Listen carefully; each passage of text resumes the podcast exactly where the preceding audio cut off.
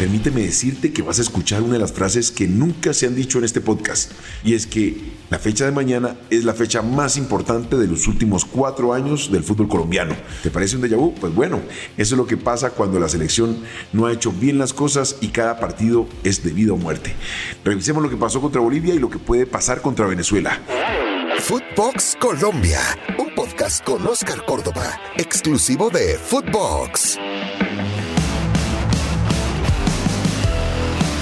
Y bueno, por fin Colombia ganó, hizo tres goles, logró una victoria que para nosotros era importante, marcar goles y sobre todo con los delanteros. Eso le llena de tranquilidad al equipo porque cuando uno entiende que la defensa cumple con su función y los delanteros van más allá y marcan, te generan una confianza impresionante. En este caso, Voy a ser sincero, a mí casi no me gusta hablar de números telefónicos y cuando digo números telefónicos estoy hablando de la estructura que utiliza el técnico en el terreno de juego. Reinaldo partió el tablero, porque no lo había hecho en esta eliminatoria, y pasó de un 4-2-3-1 y puso un 4-3-3. Un sistema bien ofensivo, teniendo como punta de lanza a un Luis Sinisterra y al mismo Luis Díaz, que está pasando por un gran momento cada uno en su equipo. Sabiendo también que Muriel iba a ser pieza fundamental en sus movimientos en el frente de ataque. Ya entendimos que la capacidad de Muriel le permite recostarse sobre el costado izquierdo, sobre el costado derecho, ser un facilitador de juego y eso le permite a Colombia ir creciendo en su estructura y en su, sobre todo su deseo de ir a buscar el arco rival. Vimos de las mejores versiones de este James Rodríguez en este momento, en, en esta etapa. Pasó de nuevo a ser un volante por el dentro y eso le permitió a Colombia buscar que los laterales pasaran, en este caso con Muñoz y con Fabra. Fabra me parece que fue fundamental, es un jugador que permanentemente inquieta al defensa rival, se convierte en un delantero más y eso le permitió también a Tecillo tener una, una defensa tranquila. Bolivia se preocupó más por mantenerse en su sistema de juego, acumulando gente en la mitad de la cancha y a una Colombia buscando por todos los costados, por todos los medios, llegar al arco rival. Eso habla muy bien del trabajo que se hizo por parte de Colombia en este partido. Eso es lo que a mí me parece. De pronto, dentro de tu perspectiva, ¿tú qué piensas? Colombia pudo haber sido más agresivo, haber arrancado con otra estructura de juego que le hubiese permitido ser más proactivo y sobre todo más certero en, el momento de buscar el arco rival. Yo reviso los números, las estadísticas y me encuentro que Colombia jugó muy descansada en defensa. En ningún momento se sintió de pronto temerosa de abandonar la posición de la línea de cuatro defensas y más bien se permitió la tarea de buscar el arco rival con toda la artillería. En este caso entendí también que Cuadrado, Cuadrado sigue siendo un jugador que le permite a Colombia tener variantes sin ser ese cuadrado de la Juventus. Es un jugador polifuncional que te juega por dentro, te juega por fuera y le permite a Colombia mirar el fútbol de una forma distinta. No fue un gran partido por parte de él, Siento que Farías se montó dentro de su estructura con un equipo muy, muy defensivo, muy conservador. No quería irse goleado desde Colombia y eso le permitió de alguna manera adelantar las líneas a Reinaldo para buscar el arco rival. Colombia tuvo la pelota, no fue tan eh, certero en el momento de buscar el arco boliviano, pero había una gran densidad en la mitad de la cancha y eso lleva a que normalmente los equipos se confundan. Hasta que apareció esa jugada donde Juan Guillermo Cuadrado le tira el balón en profundidad a este Luis Díaz que nos tiene acostumbrados en el último tramo de, del semestre a ser un jugador que en la individual es letal. Amagó entrar hacia la izquierda, cerró hacia la derecha, pegó de un golpe certero hacia el costado izquierdo del arquero y una curva que no le permitió de ninguna manera llegar y, contrarrestar el buen remate del cafetero. Siento que Colombia vuelve a recuperar la confianza. Después los goles van llegando por, por, por caídas libres nomás. Se ve un equipo ya más descomprimido. Le costó mucho esas siete fechas sin convertir gol. Y cuando uno revisa el cero en cuanto a gol a favor y gol en contra, nos pone a ver la eliminatoria de una forma levemente distinta, porque nos abre la posibilidad al empate de eh, Perú y que nosotros ganemos y lograr así alcanzarlos en puntos y nosotros sobrepasarlos por gol a favor y gol en contra. Es un punto a favor para Reinaldo que de pronto uno no lo tiene en cuenta por la necesidad que se estaba presentando por parte de nosotros hacia la obtención de los puntos y lograr la clasificación con anticipación. En este caso se guardó unas bajo la manga para el final de este remate de clasificación, pero creo que fue más accidental que por otra cosa importantísimo el hecho de que los delanteros marcaron gol. Y en este caso Miguel Ángel Borja, que no venía con buena presentación en los últimos compromisos, ni siquiera en el Junior. En este caso convirtió un gol y le permitió a Colombia abrir el camino.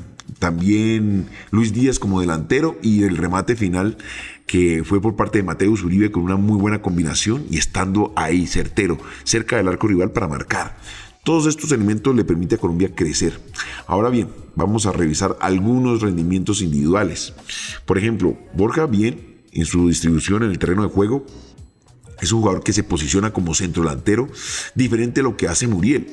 Muriel es de esos jugadores que te permite ser de pronto un poco más eh, pragmático en el sentido de buscar nuevas posiciones, se sale del centro ataque para caer por los costados, ser colaborador en cuanto a marca, en cuanto a mantenimiento del balón en la mitad de la cancha o sostenimiento del balón en punta de ataque y eso le permite a Colombia en ocasiones descansar encontrando nuevas alternativas. Por otro lado, siento que Juan Guillermo, perdón, Juan Fernando Quintero jugó un muy buen partido. De pronto cuando estuvo en el terreno de juego con James mm, se obstruyeron en varias oportunidades, más sin embargo fue encontrando su posición y cuando estuvo solo fue ese jugador que conocemos de, de River Play, jugador certero que sabe por dónde meter el balón entre líneas y dejar mano a mano a tu delantero más cercano. Mateus nos tenía un poco en deuda, en este caso logró marcar un buen gol y nos demostró que es un volante que sabe llegar en ataque, posicionarse y estar muy atento para definir cualquier descuido del, arco rival, de la defensa rival. No vamos a tener a Cuadrado en el partido contra Venezuela. Mm, no sé cómo nos vamos a comportar. Cuadrado de esos jugadores que se convirtió en insustituibles en los últimos tiempos en la selección Colombia, tanto para Queiroz como para Rueda va a ser ese primer partido que nos va a permitir entender de qué manera Colombia se va a comportar sin su presencia. Acumulación de tarjetas, mm, ¿lo pudo haber guardado? No, yo siento que Reinaldo hizo lo que tiene que hacer cualquier técnico.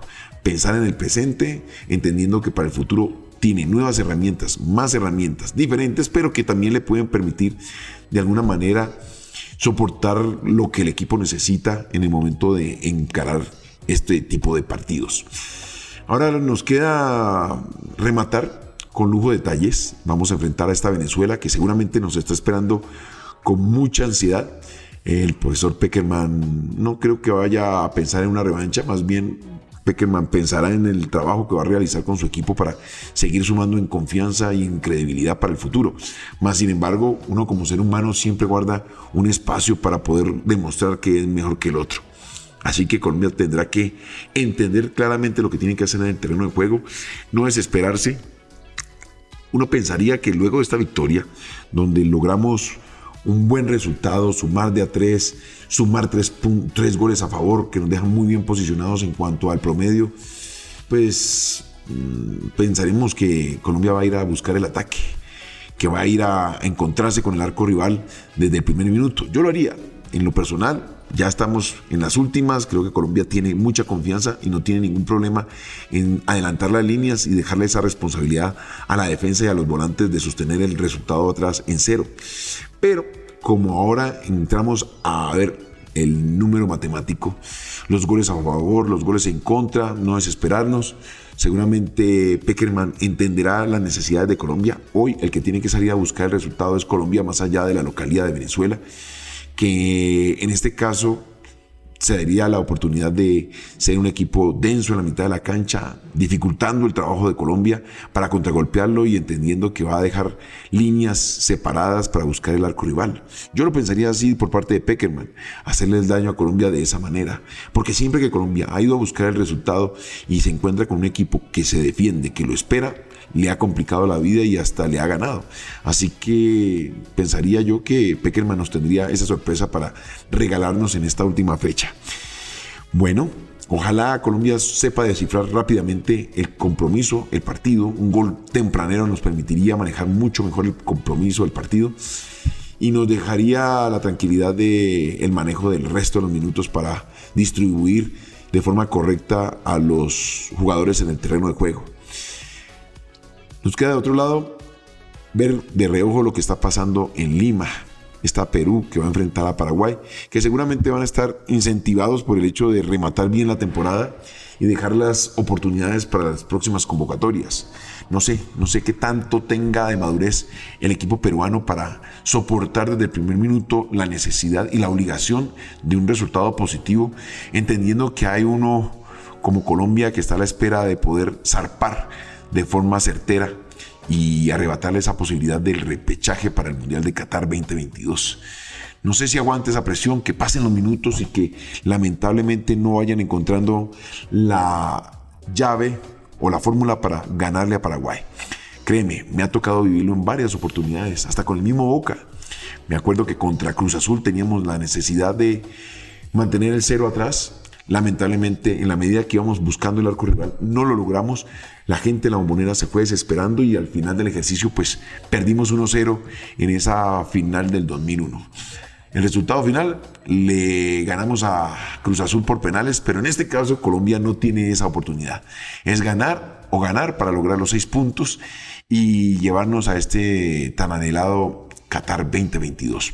Y bueno, ya sabes que me puedes encontrar aquí en Footbox Colombia para todas las plataformas exclusiva para Footbox. Esto fue Footbox Colombia con Oscar Córdoba, un podcast exclusivo de Footbox.